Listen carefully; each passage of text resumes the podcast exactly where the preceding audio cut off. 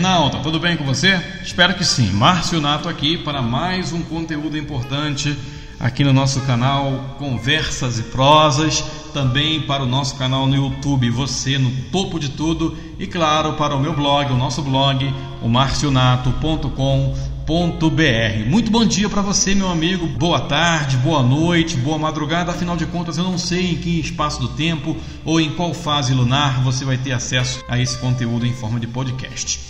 Bom, mais importante que você possa ouvir essa, onde quer que esteja, essa conversa de que vai ser vinculada aqui hoje. Afinal de contas, eu tive o prazer de conversar com o delegado deputado Rubens Recalcate, aqui do Paraná, aqui em Curitiba. Foi muito solícito, inclusive eu quero agradecer aos amigos da pizzaria Tutti Tempi, restaurante Pizzaria Tutti Tempi, que cederam o espaço para que eu pudesse me reunir com o deputado e, consequentemente, gravar esse podcast, entrevistá-lo, para que ele pudesse trazer a luz da verdade, da seu esclarecimento sobre alguns assuntos polêmicos que envolveram a sua vida pública. Mas antes de ir para o conteúdo de hoje, eu quero pedir a você, meu amigo, a você, minha amiga, que se inscreva aqui no nosso canal no YouTube, se você está aqui na plataforma de podcast também tem como você se inscrever, não deixe de se inscrever, dá o seu like aí que é muito importante, distribui joinha, o seu feedback por meio do comentário é excelente, dá a sua sugestão de pauta. No caso do YouTube, claro, não se esqueça de ativar o sininho para quê? Para quando a gente lançar sempre um episódio, um episódio novo, um conteúdo novo, você ser notificado e, consequentemente, não perder nenhuma das conversas e prosas que lançamos por aqui. E não se esqueça também, claro, de visitar o meu blog, marcionato.com.br. Lá na aba podcast tem outros conteúdos legais lá para você poder estar ouvindo e curtindo. Então, vem comigo para mais um episódio em nosso canal. Vem!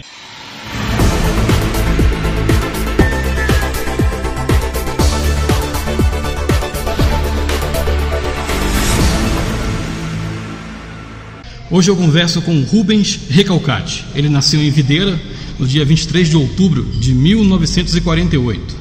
Mas falando assim, Rubens Recalcate talvez você não se familiarize. Mas se eu disser delegado Recalcate, aí as pessoas começam a ter noção de quem eu estou falando.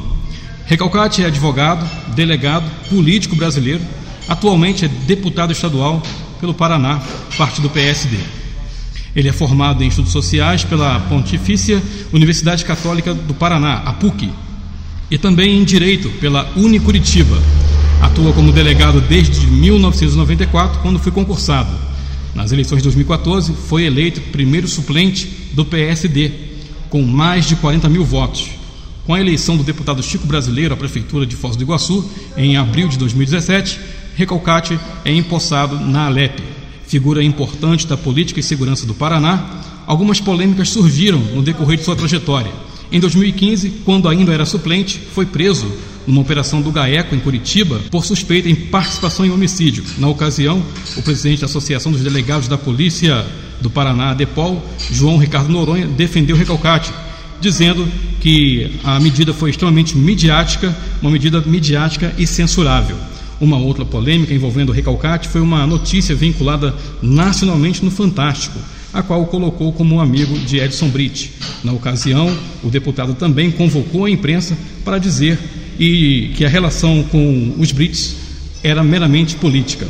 Deputado, sobre essas duas últimas parágrafos que eu falei aqui, né? duas grandes polêmicas, uma prisão e a questão envolvendo os Brits. O que, que o senhor é, pode Na verdade alegar? é o seguinte, deixa eu explicar que é importante as pessoas saberem.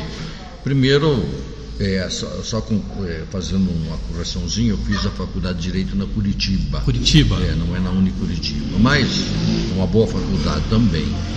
Na verdade, esse é o primeiro, fato, 2015, eu fui, eu fui preso, sim, com mais sete policiais é, e um civil, é, por uma, eu, eu diria uma infelicidade de uma promotora lá do Rio Branco do Sul, que quis é, se vangloriar em cima da minha pessoa, em cima da minha, da minha personalidade como policial, como delegado de polícia. E nós fomos lá fazer um serviço é, onde haviam assassinado um prefeito, um ex-prefeito, na verdade, o João da Brascal, barbaramente, foi assassinado, ele mais o nego Zequete, que era seu amigo que estava junto, foram baleados mais quatro ou cinco pessoas, foi no final de noite de domingo, e eu estava recém saindo até de um tratamento de leucemia na coluna, estava até usando máscara, não era pandemia, mas estava usando máscara naquela época, para me proteger de eventual infecção. E era um início de, de noite, um pouco frio também, quando eu recebi uma ligação para ir lá dar uma atenção no caso. E eu fui lá e eu vi que foi uma barbárie que fizeram com o João, e ali, a partir daquele local de crime, juntamente com o delegado Vitor de, de Rio Branco na época, e com meus policiais da divisão que eu era chefe de crimes contra o patrimônio da Polícia Civil, passei a investigar os fatos, identifiquei todos os elementos envolvidos, é, junto com o delegado Vitor fizemos dois inquéritos, um sobre é, tráfico de droga e outro sobre o assassinato do João. Resumidamente, nós chegamos numa quadrilha forte, um pessoal forte não, mas pessoal ligado ao crime, principalmente a roubo de banco e tráfico de droga na região do Rio Branco. E as coisas se inverteram. É, eu passei a ser investigado pela promotoria do Rio Branco, que trouxe o caso ao GAECO e que acabaram de uma forma sorrateira, de uma forma abusada, midiática, como foi dito pelo delegado Noronha na época, pedindo nossas prisões.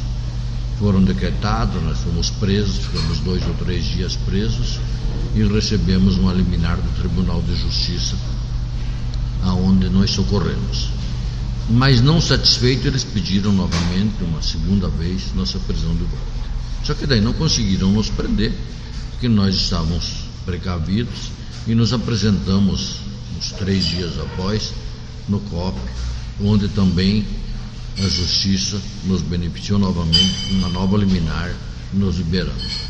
Então é uma situação Bem... Inclusive, interrompendo o senhor, no decorrer da investigação, o senhor por nenhum momento se opôs a, qualquer, a prestar qualquer informação sobre o caso, né, não, delegado? Não, eu prestei informação preliminar, mas como havia um abuso muito grande por parte do Ministério Público, até uma pressão, é, eu diria uma tortura psicológica até, e eu me recusei a falar a partir de um determinado ponto, e aí aguardamos. O processo hoje corre no Tribunal de Justiça, não é?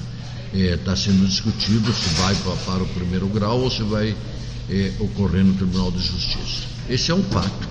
É, no evento lá de, de, Rio Branco, nós fomos presos porque num confronto acabou morrendo um indivíduo que, apesar de seus 22 anos de idade, ele tinha mais de 20 homicídios. Imagine um jovem de 22 anos de idade com mais de 20 homicídios, fora as pessoas aleijadas que eles deixaram naquela cidade. As sequelas. Né? É, e eu fui lá, eu fiz a justiça, eu fiz o trabalho policial, bem feito, corretamente, inadmissível. Segundo fato, caso que você falou dos BRICS. É, o outro abuso da imprensa daí, aí não tem parte policial nem justiça nenhuma, tem a imprensa midiática também, Sensacionalismo você classifica? Sensacionalismo, claro. Tanto, não vou mencionar repórter, porque eu vou estar, vou estar mencionando o nome de pessoas que foram é, maldosas, maledicentes, não é? Na verdade, conhecia sim o Brites, a família dele, estive no aniversário na casa do sogro dele, de uma filha dele e nós tiramos foto, como eu tiro foto em qualquer lugar. Afinal de contas, você é homem público. É, sou um homem público, tiro fotos com as pessoas e isso não me afeta em momento algum. Então utilizaram aquilo também.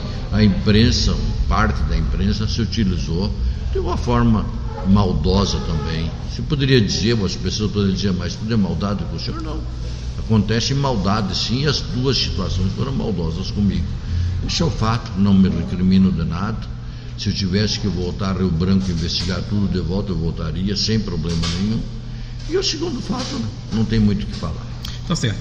Deputado, quais são os planos para o senhor para 2022? Meus planos hoje, eu sou parlamentar na Assembleia Legislativa.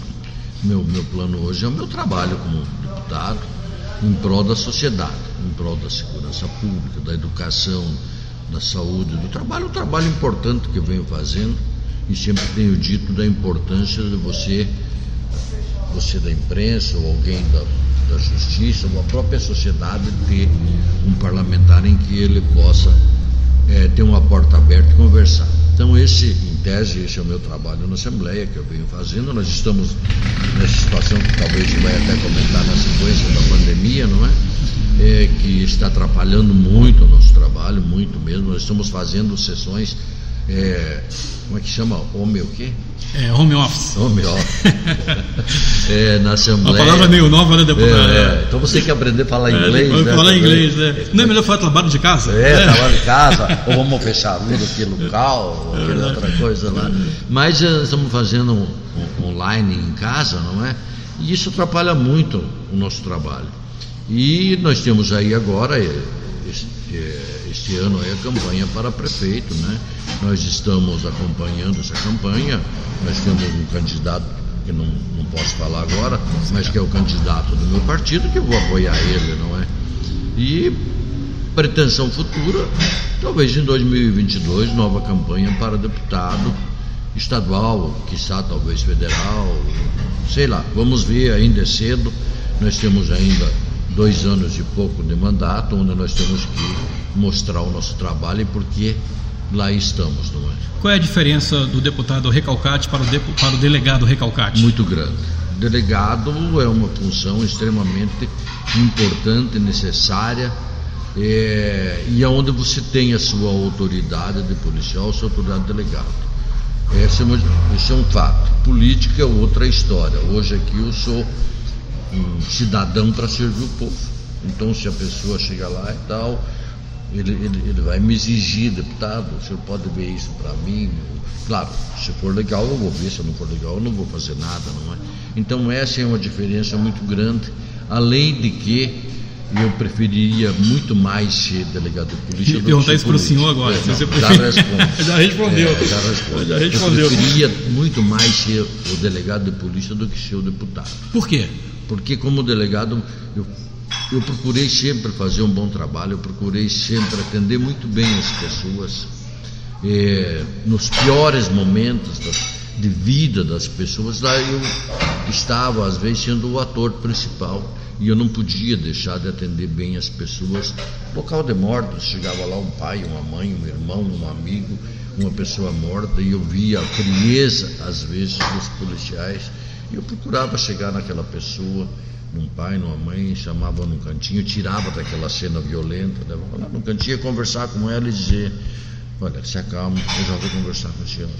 E muitas e muitas madrugadas eu fui tomar café lá no barraquinho da pessoa, lá numa, numa, num, num bairro muito humilde, e eu ia lá, eles faziam café. Isso não fazia diferença, Não né? fazia diferença, e mesmo no dia a dia, atender as pessoas na delegacia, dar um bom atendimento àquela pessoa que foi vítima de um roubo, de um furto, de um estelionato, e você poder atender e dar essa atenção, que eu não vejo hoje, é, até talvez sofra crítica por causa disso, mas eu, eu não vejo essa, essa atenção dada aos policiais. Hoje a maioria das delegacias estão fechadas. Se você chegar na delegacia, você não consegue nem entrar na delegacia que está ser atendido. Então é um reclamo que eu tenho feito ao governo. Então eu procurava fazer isso. Você acha é que falta humanização, então, hoje no atendimento às delegacias, às vítimas que procuram Eu acho serviço? que falta a humanização, o preparo e a boa vontade de atender as pessoas. O senhor entende que a tua carreira como delegado, ela foi um trampolim para hoje existir o, o deputado Importante a tua colocação, eu não, nunca imaginei isso e nunca usei isso pensando nesse trampolim para ser político, nunca, jamais. É, ele foi, na verdade, um fator muito importante para minha chegada a, a deputado, por, por aquilo que eu falei há pouco, pelo trabalho que eu fiz lá e pelo reconhecimento das pessoas que sabiam, ah, o delegado Recalcate fez isso, fez aquilo, e que, lógico, tem gente que fala mal, isso é normal, hoje tem muita gente que é, me vê talvez de uma forma diferente, porque as pessoas chegam e falam para mim, ah, fulano lá falou mal do senhor. Não sei porquê, nunca fiz mal para ninguém, nunca prejudiquei ninguém, pelo contrário, sempre pude ajudar, mas nunca usei esse fato pensando em política. O distintivo o senhor nunca não, pensou não, nessa forma, nunca, né? Nunca. Eu acabei sendo político por circunstâncias que depois a gente fala lá. O que motivou o senhor a, a querer é, ingressar na carreira o meu política? final de carreira, eu fiquei 40 anos na polícia, né? É muito tempo, não é? Com a polícia? Então, na, na, polícia. Na é. polícia. Então eu estava saindo. O senhor já entrou como delegado? Não, eu entrei como policial. Como policial, como, como investigador? É detetive. Detetive. É, hoje é investigador. investigador. Na minha época era detetive. detetive. Entrei como detetive e aí eu em que ano senhor entrou? Desculpa interromper Entrei o senhor. em 1979. Você nem tinha nascido. Não, não, não, eu já tinha nascido. Ah, já eu, eu sou de 78. Entrei, ah, então tá. Entrei em 79 como detetive policial e eu até quando eu entrei eu fui lá atrás e falei assim, eu recém tinha casado com a minha esposa que faleceu infelizmente recentemente, uma grande perda na minha vida, mas acabei entrando, fiz o concurso, para perito, para perito na época e detetive. Passei nos dois, acabei optando por ser detetive. Aí eu fui nomeado e aí fui designado para fazer estágio no 11 Distrito, que, era aqui, que é aqui da cidade industrial. Eu acabei. É, um dia que eu fiquei ali, voltei no departamento e digo: eu quero minha exoneração, não quero ser polícia. Aí, um dia depois? Um dia depois, porque eu me sentia assim. De, Qual foi a pressão psicológica que o senhor recebeu para tentar desistir no dia seguinte? Não, não me chamou atenção aquilo, não me, não me ganhou aquilo. Mas não, era, não, não, era algo que o senhor almejava antes? De... Não, na verdade não era. Não era? Não foi, era. Foi, foi acidental? Como é que foi? Foi acidental também. Eu fui, acabei fazendo um curso, na época eu trabalhava na Cibrazenha, hoje é Conab, não é? Eu conheci um amigo meu que era perito. E ele ficou muito amigo meu e ele falava para mim, você tem que ser polícia, você tem estilo, não sei o quê. Digo, não, não quero. Ele acabou me inscrevendo no concurso, eu acabei fazendo o concurso passando e acabei entrando. E daí, então não era aquele objetivo meu. Depois virou objetivo. Daí eu voltei lá, daí o meu chefe na época do Canfield é, falou assim, me chamou de Rubinho até. Rubinho? É, Rubinho.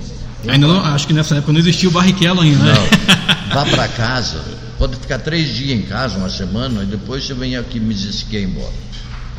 E eu fui. E três, eh, dois dias depois eu voltei e disse, eu vou ser polícia.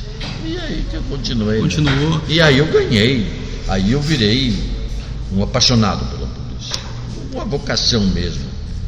Desses anos como detetive, né, qual foi o crime mais importante que o senhor classifica, que o senhor conseguiu desvendar? Eu investiguei muitos crimes. Eu acho que eu diria para você que Olha, centenas e centenas de crimes. Eu tenho muitos crimes que eu poderia narrar para você aqui, mas eu tenho dois crimes bem importantes, resumidamente. Vamos fazer o seguinte: no próximo episódio desse podcast, vai para a plataforma, o senhor conta um desses, um desses crimes. O que, tá que o senhor acha? Ótimo. Vamos combinar? Então continua aí. Ó, pessoal, vai ficar devendo, hein? Tá. Então é o seguinte: o, um dos crimes eu acabei escrevendo um livro, em parceria com a professora Noeli Manfredini, hoje falecida já chamado Sequestros, Estudos de Casos e Modus Operandi. Em 1991, o meu chefe, na época eu era policial, não era delegado, me chamou na minha divisão, era da Divisão de Segurança e Informações, uma grande divisão que a Polícia Civil tinha, num sábado, início de noite, e disse assim, ele me chamava de recalcate. Recalcate, escolha três policiais dos melhores que tiver na divisão, pega o melhor armamento, o melhor carro e vá para Guarapava. Eu aprendi nunca perguntar fazer o quê. Depois eu ia saber o que tinha que fazer, né? E eu digo, tá bom, liguei, você pode falar com o divisional. Eu era um policial, eu liguei para um divisional, um chefe de uma divisão, e pedi para me aguardar no domingo às 6 horas da manhã na divisão dele. Olha só, como eu, eu modéstia parte, já tinha um respeito, né? E eu fui na, na divisão, escolhi o armamento, metralhadora, Winchester, calibre 12, peguei três policiais, o Eduardinho, o Luiz e o, o Luiz Sérgio, o, esqueci o nome do outro, mas já lembro. O Luiz Sérgio passou a ser delegado em Mato Grosso depois. E o meu melhor carro era uma Belina 91. E fomos agora ao Papa, chegamos lá, conversei com o delegado, ah, doutor, é, mataram o delegado e o subdelegado de Nova Tebas e tal eu acho que era roubo de carro, tinha lá um Verona 91, era 91, era o carro do ano, né? Era o, como se, como se diz, o Camaro de hoje em dia? Camaro de hoje em dia. e eu ouvi a história dele, tinha voltado em flagrante dois moços de uma fazenda lá, da Fazenda 7 Mil Alqueire, que ficava na beira do rio, lá em, em Nova Tebas. Mas eu não, não fiquei satisfeito, peguei a minha equipe, fui a Nova Tebas, fui lá, levantei o local onde eles tinham ficado, e, concluí minha conclusão como policial que se tratava de um sequestro. Falei com meus policiais, eles concordaram comigo e disseram, olha, vamos voltar a Guarapava e falar com o delegado. Voltei a Guarapava, falei com o doutor Renato, já falecido. Digo, doutor Renato, se trata de um sequestro. Quem é que está sequestrado no Paraná? Levantamos, era o Samuel Tolardo, que naquela época tinha no, no, norte, no oeste e sudoeste, aqui tem Tolardo, não sei se é do teu tempo, acho que não, não é. Não. Tolardo era uma grande empresa de autopeças de Maringá. E ele estava sequestrado, e ele estava lá na, nessa beira do rio com os sequestradores. Ele estava lá e o Verona era dele. E o delegado e o, e o subdelegado Nova Terra foram informados que havia um pessoal lá que poderia ficar roubado. Eles no, no, no sábado de manhã ele pegou o delegado e o subdelegado, que não eram de carreira, pessoas, cidadãos ali, e o escrivão, que era o escrivão do fórum também.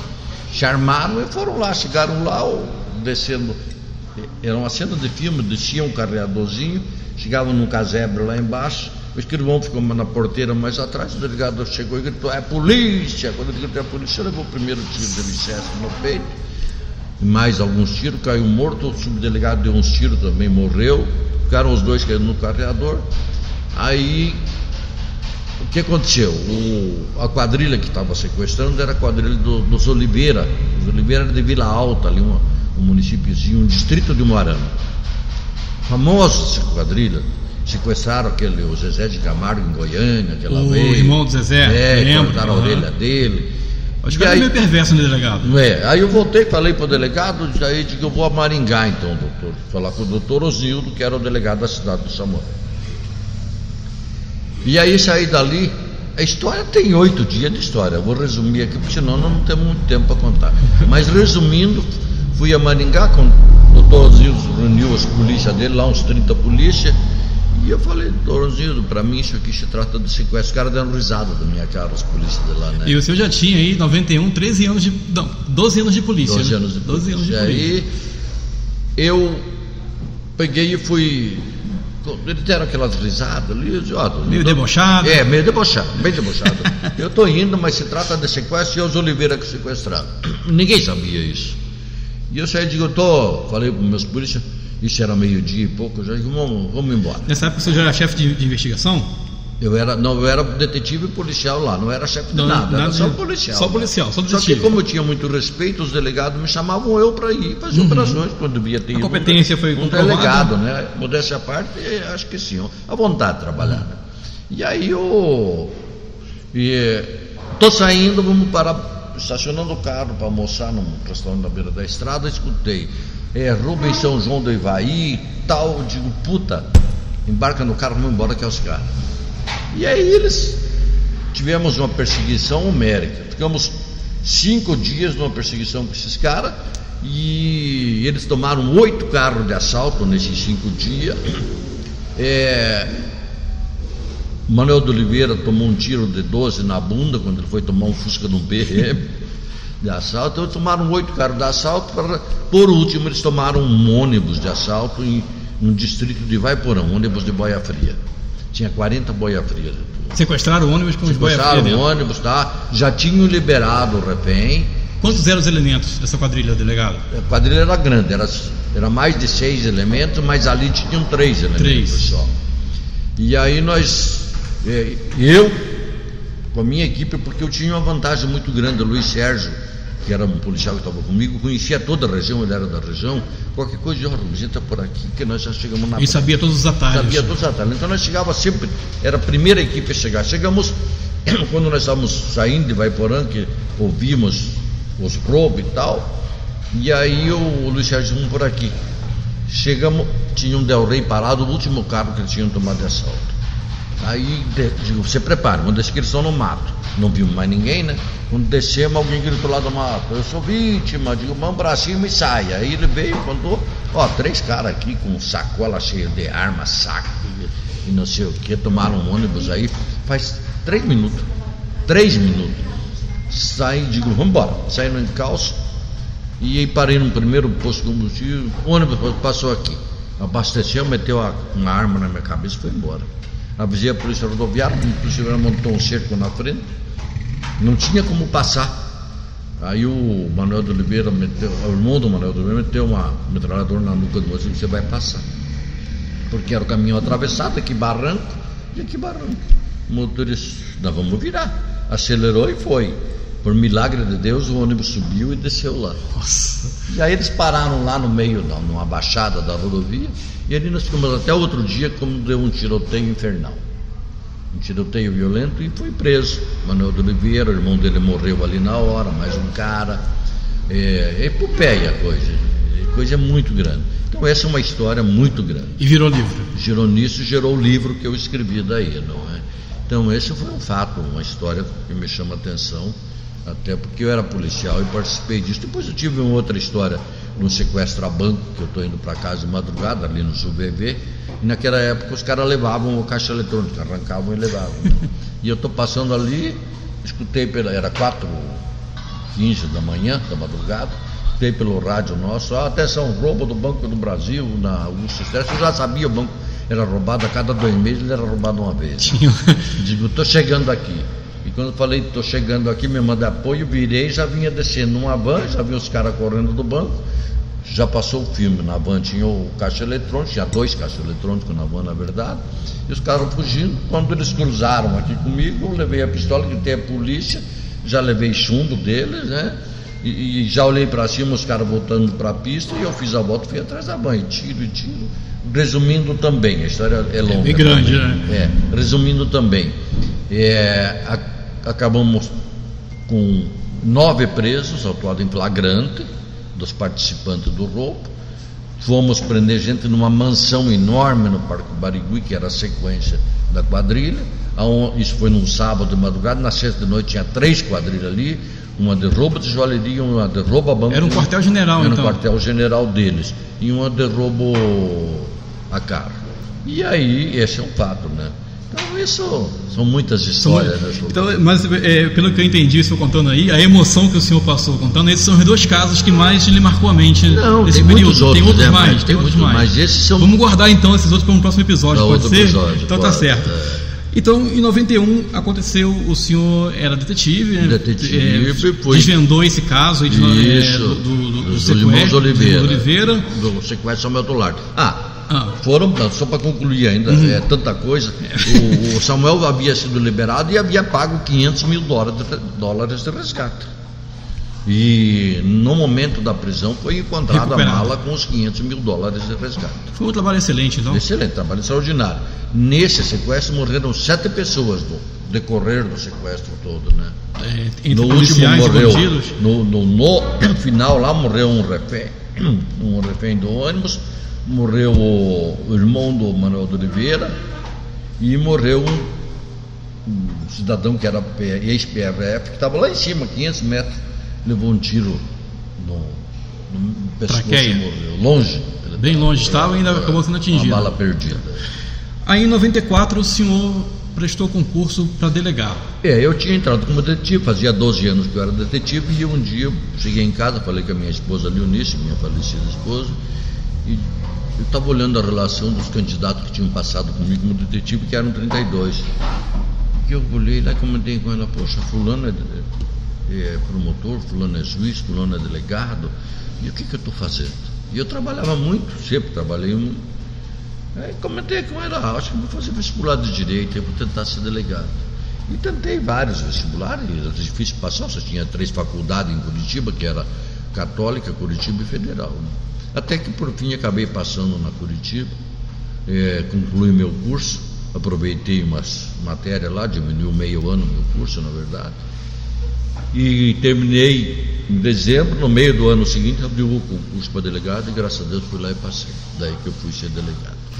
É, daí eu fiquei 25, eu cheguei a ficar então 15 anos como policial. E 15 25 anos. como delegado. 25 como delegado, dando aí então quase 40 anos 40 servindo anos, 40 anos. A, a, segurança pública do Paraná, né? É. E aí, como a gente estava conversando anteriormente, né, tivemos que fazer essa introdução para voltar até aquele ponto quando nós colocamos que da questão que o senhor nunca imaginou que a carreira de policial poderia levar ser, o senhor passar a ser político, a, a, ser político, né? E como é que foi então essa, essa transição aí, delegado Recalcati? Essa transição é importante. Ela, ela foi bem traumática até para mim, para minha Por que você classifica como traumática? Traumática porque eu não queria abandonar a minha carreira de policial.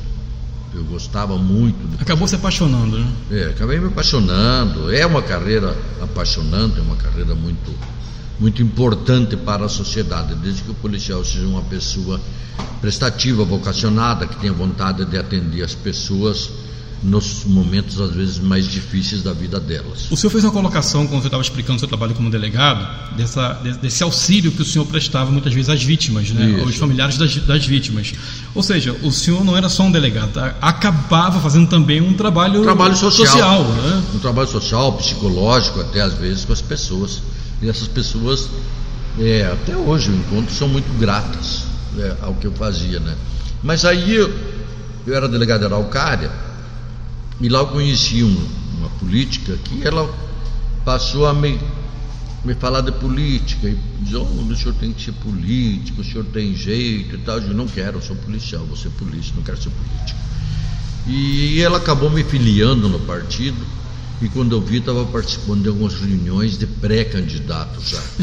E eu tinha um policial, o Itamar, que me acompanhava. E nas três primeiras reuniões eu levantei da mesa e disse, Itamar, vamos embora embora que eu não vou participar disso aqui, não, não é meu. Não é meu métier. Não é meu chamado. Não é meu chamado. e aí eu levantava para ir embora e ele dizia, doutor, calma, fica aqui. Na primeira vez ele saiu e foi comigo. Depois na segunda e terceira vez, não, o senhor vai ficar aqui agora. E aí eu acabei entrando na política, a primeira campanha eu desconhecido, sem recurso nenhum, eu fiz quase 11 mil votos na primeira campanha. Veio como, como, qual cargo político o senhor candidatou à primeira Deputado estadual. Deputado estadual. É, sempre deputado sempre estadual. Deputado. E se eu tivesse feito mais 7, 5 mil votos, tinha sido eleito até. Tinha entrado. Na época. É. Mas até não me elegi porque a minha parceira me traiu. Né? Mas tudo bem, traição faz Isso parte. Isso é comum no meio político, né, deputado? É, não, qualquer meio a traição faz parte das nossas vidas. E aí eu saí na segunda campanha Fiz muito voto na segunda campanha, fiz 40.350. E foi a campanha de 2014. 2014. Não entrei, apesar de eu ter mais votos do que 16 deputados que lá estavam. Não entrei, acabei entrando um ano e meio antes de terminar o mandato, porque daí o Chico Brasileiro, foi, que era do meu partido, eu era suplente dele, na verdade, foi candidato a prefeito de Voz Iguaçu, eu fui lá fazer campanha para ele, porque o voto para ele era dois votos, não era um para mim. E ele acabou se elegendo e eu acabei assumindo. E aí saí a segunda campanha, agora em 2014, em 2018, é, onde fiz 35.368 votos. É, caiu um pouco a votação por causa daquela onda é, do Bolsonaro. Que tirou Todo muito mundo que voto, usou né? 17 e praticamente é, entrou. Tanto né? é que mudaram 20 e poucos deputados na Assembleia, né? Que não se reelegeram, né? Então fiz essa votação e hoje estou lá no meu segundo mandato. Né? E qual é a, até hoje assim que o senhor olha para trás? É, tem a tua carreira de policial como detetive, a tua carreira como delegado, foi 25 anos, né? Ou 15 anos como 25 delegado. delegado. Como? 25 como 25 delegado. como delegado. E agora tem aí a carreira de parlamentar. Qual é o feito mais importante do deputado Rubens Recalcati? Hum, como político? Como político. O meu feito mais importante é trabalhar pela segurança pública, genericamente. Uhum. Eu tenho é, encaminhado muitos projetos é, pela segurança pública, mas você acaba trabalhando pela saúde, pela educação, por qualquer outra área, porque você, como político, às vezes você vai chegar lá e vai falar para mim, doutor, eu tenho uma demanda aqui para o senhor. Isso é totalmente fora de segurança, mas eu vou atender a sua Sim. demanda. Ou eventualmente vou encaminhar para um deputado que seja afeto a tua demanda. Mas eu não mando para ninguém, eu mesmo procuro me envolver nessa situação. Você tem algumas situações muito críticas, às vezes, que você pega uma demanda, mas você vai ter o lado da demanda aqui, mas tem o lado contrário da demanda lá. Então você vai ser arguído por aqui, mas tenho feito muita coisa é, na área de segurança, principalmente pelos policiais, pela pela classe da pela classe polícia. toda policial de segurança pública, mas não deixo de ver também a segurança privada, que é o vigilante, a pessoa que se vê na rua, que é muito importante na segurança também. é um auxiliador, né, É um auxiliar da segurança pública, não é? Mas é uma segurança importante que está ali. Não são muitas coisas. Eu fiz um. Eu, eu sou muito ligado à CONSEG, aos Conselhos de Segurança. Uhum. E um dos Um dos projetos meu foi criar o dia da, dos consegues, né? E criei, fiz um projeto de lei, foi aprovado e temos o dia 2 de abril como o dia do consegue. Dia do consegue. Que a gente sempre faz. É o Conselho né? de Segurança Comunitário, né? É, Segurança Comunitária. É o, é o cidadão aqui do teu bairro, por exemplo, que eles criam um consegue e se reúnem ali 8, 10, 15 pessoas e vão administrar o consegue voluntariamente. Com sacrifício até do seu dia a dia. Deputado, é difícil ser deputado? É muito difícil, deputado. Mas é muito importante é muito difícil pelas demandas que você tem, pelas dificuldades que você tem em, em aprovar leis. É, você tem que pensar muito em, em, em, que projeto de lei você vai fazer, para você não se tornar, tornar um, um parlamentar comum. Hoje você vê o, o deputado criando o dia não sei o que, o mês da cor não sei o que. Ou seja, coisas sem relevância alguma sem relevância sociedade. Alguma, não, sem nenhuma relevância ou umas coisas muito absurdas né, que eles criam. E, então eu tenho procurado me restringir sempre. É, até não tenho criado muita lei, porque eu procuro sempre procurar é, criar coisas que sejam importantes para a sociedade. Porque lei o Brasil tem demais. Tem demais, lei tem de monte. O Brasil tem. A questão é que é, é, elas não são executadas, concorda, deputado? É, é até não, muitas não são executadas porque não tem como executar porque são leis inócuas, que não tem serventia nenhuma. Então eu vou criar uma lei dizendo que esta cadeira aqui, ela não pode ficar assim. Isso é inócua. Para que, que eu vou criar uma lei disso? Só arruma a cadeira e deixa arrumada. Entendeu? Então são coisas absurdas, que não, ela não vai ter vigência nunca. Né? Já teve algum projeto de lei que o senhor considera importante e, e não conseguiu vi, vi, viabilizar esse projeto? Tenho vários projetos na área de segurança pública que eu tenho encaminhado. Pode falar sobre um que o senhor considera muito tenho. importante? É, um, por exemplo, é a possibilidade do policial, no qual o policial civil ou militar, quando ele se aposentar, ele poder adquirir a sua arma que ele utilizou durante o tempo que ele foi policial. Por quê? Ele vai pagar, um, lógico, um preço módico, ele vai pagar ao Estado essa arma.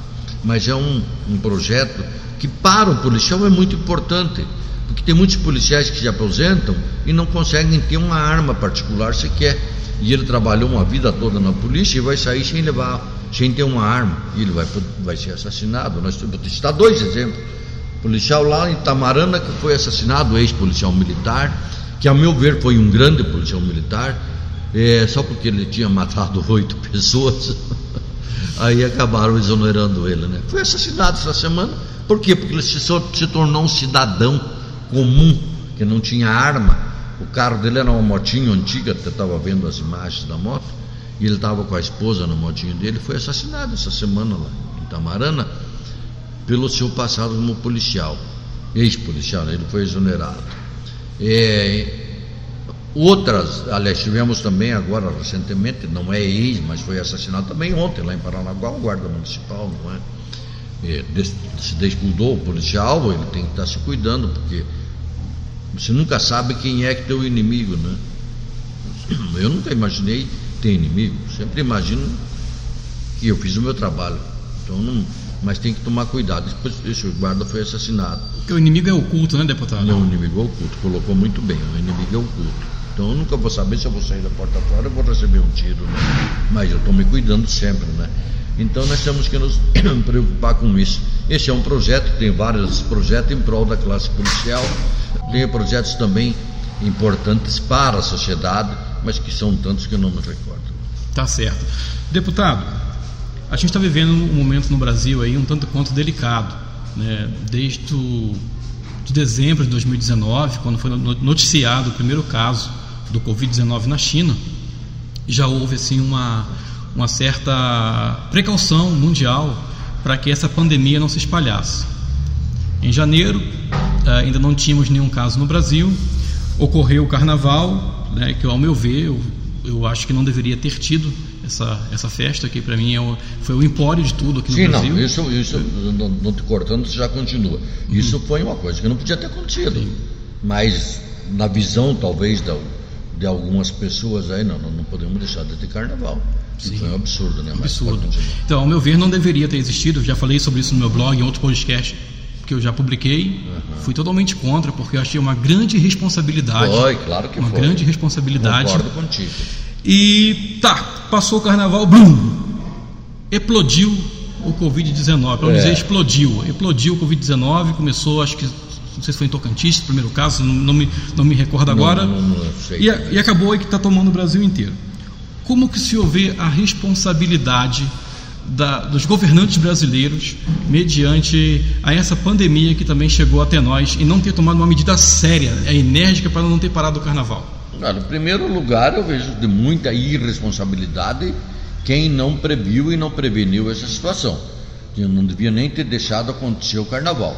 Eu não sei quem, de quem era essa responsabilidade, se era do governo federal, se era dos governos estaduais, é do governo estadual, federal, aliás, e talvez do, do próprio Ministério da Saúde, que já tomou conhecimento, tinha que ter levado isso às esferas é, responsáveis para reprimir, para não deixar acontecer. Mas aquilo que eu falei, imagine aí o pessoal falando, mas o carnaval tem que acontecer. Aí agora nós estamos pagando com o que está acontecendo hoje, não é? Então eu acho que é por aí. Os governos têm trabalhado bem nisso aí, alguns governos, na verdade. Eu quero até falar do, do governador do estado do Paraná, o Carlos Pratinho. Eu tenho, tenho percebido que o Paraná tem trabalhado bem nisso aí, o próprio governador tem trabalhado bem nessa situação do, da pandem, pande, pandemia. Pandemia, de, isso que está acontecendo aí com esse vírus. No Paraná, tanto é que nós, nós formos, formos avaliar nossos índices aqui, nós estamos razoáveis, né? Apesar de que dizem que o pico está para ser daqui não sei quantos dias, mas vem dizendo, lá algum tempo atrás, ah, vai ser tal dia, agora estão dizendo que é mais para frente. Vamos aguardar para ver, vamos pedir a Deus que não deixe acontecer tanta tragédia. Né? A verdade é que com a proximidade do inverno é um grande aliado do Covid-19. É, agora o que, que, tem, é importante que eu vou falar, que você deve ter falado também na tua rede aí, o, os cidadãos, os cidadãos têm que se preocuparem. Se é dito que é para usar máscara, saiam de máscara. Se cuidem, porque aquela história que também. Ah, até que pegue alguém da família. Não é uma gripezinha, Edel? É, não. Não é uma gripezinha. É uma coisa séria. Justamente. É, o que o deputado falou agora, meu amigo ouvinte, meu amigo internauta, é muito importante. Eu sempre falo sobre isso. As pessoas brincam até o momento quando o ente da família foi embora. Sim. Aí acaba a brincadeira. É. Aí acaba, aí perde a graça, é, né? Perde a graça. Economicamente falando, deputado, como é que o senhor vê aí essa esse Covid-19, esse coronavírus, atacando a economia. Vamos falar aqui a nível Paraná. É uma tragédia. É uma tragédia, tragédia, tragédia muito grande. Vai acontecer muito é, casos extremamente graves no Paraná. Não vamos falar nem de Brasil, como você falou. É, nós vamos ter muitos problemas no estado, nos municípios, por causa dessa situação. É uma coisa que nós precisamos avaliar. Eu, como parlamentar, estou muito preocupado, como cidadão, estou muito preocupado. Tenho conversado com os demais colegas deputados, com o próprio governo do estado a respeito do que vai acontecer depois. Só digo para você, vai ser difícil. O senhor tem 71 anos? 71. 71. O senhor faz parte do grupo de risco. Faço parte do grupo parte. de risco. Eu, deputado, eu sinceramente eu acho que todo mundo faz parte do grupo de risco. Eu acho que todo mundo vai. Eu vou fazer parte do grupo de risco, é importante isso que você falou também. É um pouco relativo porque eu tenho acompanhado e eu tenho visto morte de, desde criança até pessoas de de média idade para cima ou média idade para baixo? No meu estado, eu sou do Rio de Janeiro. Uhum. Na minha cidade vizinha, eu sou de Nova Iguaçu, Baixada Fluminense. Uhum. Na cidade vizinha, Duque de Caxias, morreu uma adolescente de 17 anos. Não, eu vi uma criança recém-nascida esse dia atrás morrer por causa do vírus.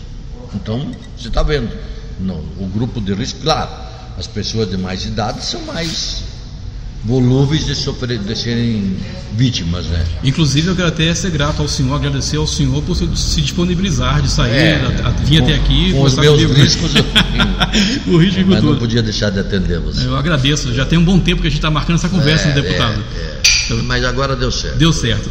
Deputado, como nós falamos um pouco sobre a economia do Brasil, mediante ao, ao Covid-19, o que, que o senhor acha que deve ser feito para tentar contornar essa crise causada pelo vírus, pelo coronavírus? O que, que o senhor acha que pode ser tomado de medidas para tentar salvar a economia paranaense? Olha, eu acho que o, o, o, governo, o governo do estado está muito preocupado com isso. Mas o que, que ele tem que fazer? Ele tem que gestionar isso junto aos prefeitos, junto aos, a sua, ao executivo do estado, de uma forma de tentar minimizar isso, tentar arranjar meios de subsidiar alguns empréstimos para os pequenos, médios empresários, comerciantes que vão precisar muito disso. Mas está sendo muito difícil. Até o governo abriu uma janela no estado, na Fomentos Paraná, para os pequenos e médios eh, comerciantes, produtores, mas estão tendo dificuldade em aprovar seus pedidos de empréstimo. É uma questão muito delicada. O principal é torcer para que isso volte ao normal o quanto antes, para que o, o Estado possa caminhar. Senão vai ser, vai ser difícil, até meio difícil nesse momento se dizer qual é o caminho a tomar. Mas temos que ter gestão. Prefeito Rafael, Rafael Greca, nas últimas semanas, ele flexibilizou o isolamento em Curitiba. O senhor concorda ou o senhor critica? Eu, eu discordo um pouco. Eu acho que você tem que flexibilizar alguma coisa, mas controlada. Vamos pegar um exemplo, eu tenho sido procurado, por por muita gente, mas principalmente pelo pessoal de academias de artes marciais, de ginástica, que são pessoal que vivem essencialmente dessa situação do seu cliente ir lá frequentar a academia. Se os clientes não forem, eles não têm venda. Então esse pessoal estão tendo muita dificuldade. Eu fui, fui no governador, fui no chefe da Casa Civil, fui no secretário de Saúde, pedindo para tentar flexibilizar isso aí, mas é uma situação que a mim mesmo às vezes me deixa preocupado, porque a partir do momento que você abre uma academia, claro, você não vai pôr numa academia que é para 30 pessoas, por as 30, vai pôr uma, no máximo 5 a 10 pessoas nessa academia com todo o controle para poder não ter nenhum problema. Mas isso, isso não, também não me preocupa. E se acontecer as coisas? Então eu acho que nós temos que aguardar um resultado aí mais uns dias, até ver como é que está isso aí. Senão, eu acho que é necessário o país voltar ao normal. Você classifica esse momento como uma sinuca de bico? Uma sinuca de bico. Não precisa nem falar mais nada, é uma sinuca de bico. Tá Ou você entra de cabeça e faz o, como é que é local? Fecha tudo. ou você é, volta ao normal, cada um vai cuidar da sua vida. E, mas só que daí pode vir as tragédias. E se vem uma avalanche de? De morte. Já está acontecendo muitas mortes é. no país, né, deputado? É, você, você fica numa situação difícil, às vezes você mesmo, eu, o cidadão, tem que tomar uma decisão. E ele pensa assim, bom, se eu for por aqui vai acontecer isso, se eu for por aqui vai acontecer isso. Mas se eu não for aqui nem ali, e se acontecer aqui e ali, aí você fica assim, então você vai tomar uma atitude. É o que está sendo feito hoje, né? Tanto é que alguns estados estão fechando tudo, né? literalmente, para poder controlar a situação, que é o caso lá do, do Ceará, do Maranhão, esses estados mais lá para cima. Santa Catarina tem algumas cidades também que está é, com, bloqueio de entrada isso, e saída. Isso, é. é. Balneário Camboriú, Itajaí, é. tempo atrás estavam com, com, com esse... É, estão bem fechados. Bem é. fechado. Deputado, eu quero agradecer ao senhor mais uma vez pela disponibilidade de ter vindo aqui conversar comigo. Eu espero que a gente possa dar continuidade a esse bate-papo numa próxima oportunidade. Quero que o senhor conta para mim os casos lá da, das suas soluções como detetive no passado, desses casos importantes que o senhor tem para contar e outros casos que vão surgir na sua vida pública como, como, como parlamentar. Eu que agradeço a oportunidade, muito, muito grato, eu fico de poder ter falado. Eu quero só ressaltar aqui uma coisa. Eu fiz questão de, de abordar essas duas polêmicas aqui. Não, que, sem que, problema, que, não. Que lhe, que lhe afligiu, né? Sim, na, sim, na... me afligiu muito. Então, imagina. Me aflige até hoje. É, a senhora, sua esposa, imagina que deve ter ficado ah, sim, falecida na época. Minha filha está abalada, ficou abalada psicologicamente. Mas, mas eu quero dizer para o senhor por que, que, eu, que eu toquei nesse assunto. Porque assim, eu sou jornalista, eu trabalho com rádio desde 17 anos, eu tenho 42 anos. Né? Tenho cara de moleque, mas Sim. não sou mais tão moleque assim. E eu vejo muitas vezes a imprensa, é uma crítica que eu faço à minha classe, sem uhum. nenhum problema, de não dar o devido direito de resposta resguardado yeah. àquela pessoa que eles noticiaram negativamente. Então eu fiz questão que o senhor falasse desses casos aqui com todo o tempo do mundo, sem ter edição, sem ter qualquer tipo de, de manobra na, não, na conversa. Isso não me, não me afeta, inclusive eu dou bastante palestra também em escola, em faculdades, e eu não. E eu, e eu mesmo falo, às vezes, quando começa a. Olha, eu já fui preso também, até para as pessoas é, matar a curiosidade das pessoas. Então, essas coisas na verdade não me afetam. Eu mesmo falo, às vezes, até porque se você não falar, vai ter alguém que está na plateia vai, vai ficar cochichando o outro. Você viu esse cara que foi preso lá? É aquele cara que era amigo do Brito. Então é, é, importante, não me, não me afeta, não fica tranquilo. Mas é importante você dizer que esse caso, por exemplo, o segundo caso que você falou, que é o, o daquele do jogador, é um caso que me afetou profissionalmente, familiarmente, com meus amigos, profundamente. Hoje mesmo, ainda vez na rede social, aparece. Só segura o teu raciocínio um pouquinho aí, pessoal. A gente estava dizendo adeus aqui, mas o, o assunto emendou de novo. É. O, o, deputado, eu vou perguntar assim, eu já continuo o teu raciocínio aí, mas o senhor configura essas notícias um tanto quanto como o senhor classificou inicialmente como é, sensacionalista. É. É, o senhor configura como uma, sendo um certo ataque político a, a, tua imagem? O que, que o senhor. Olha, também. Pensa? Também. E digo, até vou, vou fazer, vamos, já terminamos, vamos fazer dois, duas questões aqui. Primeiro, o primeiro fato lá, que foi de Rio Branco, a primeira prisão, ali eu, pelo meu trabalho que eu fazia aqui em Curitiba, junto a, na, na época da delegacia de homicídios ou qualquer unidade que eu passei, era um trabalho que, ele, que, me, que me dava muito, muita imprensa. Eu tinha dia que eu fazia dava matérias para quatro, três, quatro canais. Muita entrevista. Para todas as rádios. Telefone. Isso causava, causou muita inveja, desconforto. muita ciumeira, desconforto. Tá, a pessoa pensou, vamos derrubar esse cara. E acontecia isso. O segundo caso, eu acredito até que ele tenha sido um pouco político, porque eu era político já. Uhum. Então vamos bater nesse cara, que ele é deputado, e vamos bater nele, né? Então foi o que aconteceu. O segundo caso, eu diria que foi político. O primeiro caso foi um pouco de sensacionalismo, pelo nome que eu tinha, pelos 40 mil votos que eu fiz na época. E, e o segundo foi entre político também e por, pelo meu nome também, não é? Sem falsa modéstia. Eu tinha um nome respeitado, então vamos bater nesse cara. Tinha, não? Tem, né, deputado? É, Ainda tem, né? Tem, Ainda tem, né? Ainda tem, graças a Deus. Mas mais uma vez, é, deputado Rubens Recalcate, delegado, ex-detetive ou continua sendo detetive ainda? Não, delegado. É, é né? policial, né? É policial, né? É. Eu, eu, acho que uma vez detetive, sempre detetive, né? Está sempre investigando, né? Muito, sempre investigando, sempre está sempre, tá sempre atento. investigando, está sempre atento. olhando para os lados. Né? é, na verdade, eu vou repetir, falar de novo, quero agradecer também a oportunidade deixar um abraço para as pessoas que te acompanham, te seguem na tua rede, no, no teu trabalho profissional de jornalista. Dizer que estamos sempre prontos é, aqui contigo ou lá no parlamento, as pessoas que nos procurarem, estaremos sempre atendendo as pessoas naquilo que for preciso, naquilo que for necessário e que estiver ao nosso alcance. Muito obrigado mais uma vez, eu agradeço. Se tem algo que eu não lhe perguntei e o senhor gostaria de falar, por favor, fique à vontade. Eu só quero falar mais uma coisa, quero dizer aqui, é um registro importante, mas é um registro bem particular e bem, é bem é, é, como é que é que eu te digo?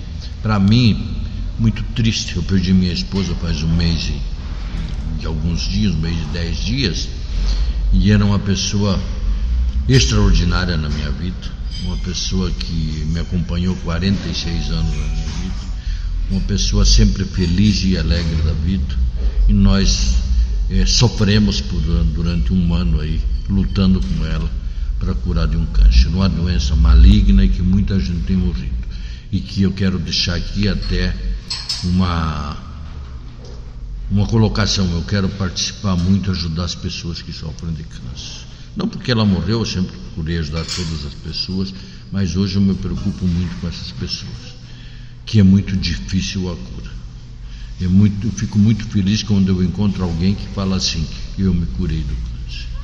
Então quero só falar isso porque isso é uma coisa que está muito, muito recente na minha mente, na minha pessoa e a ausência dela me machuca muito.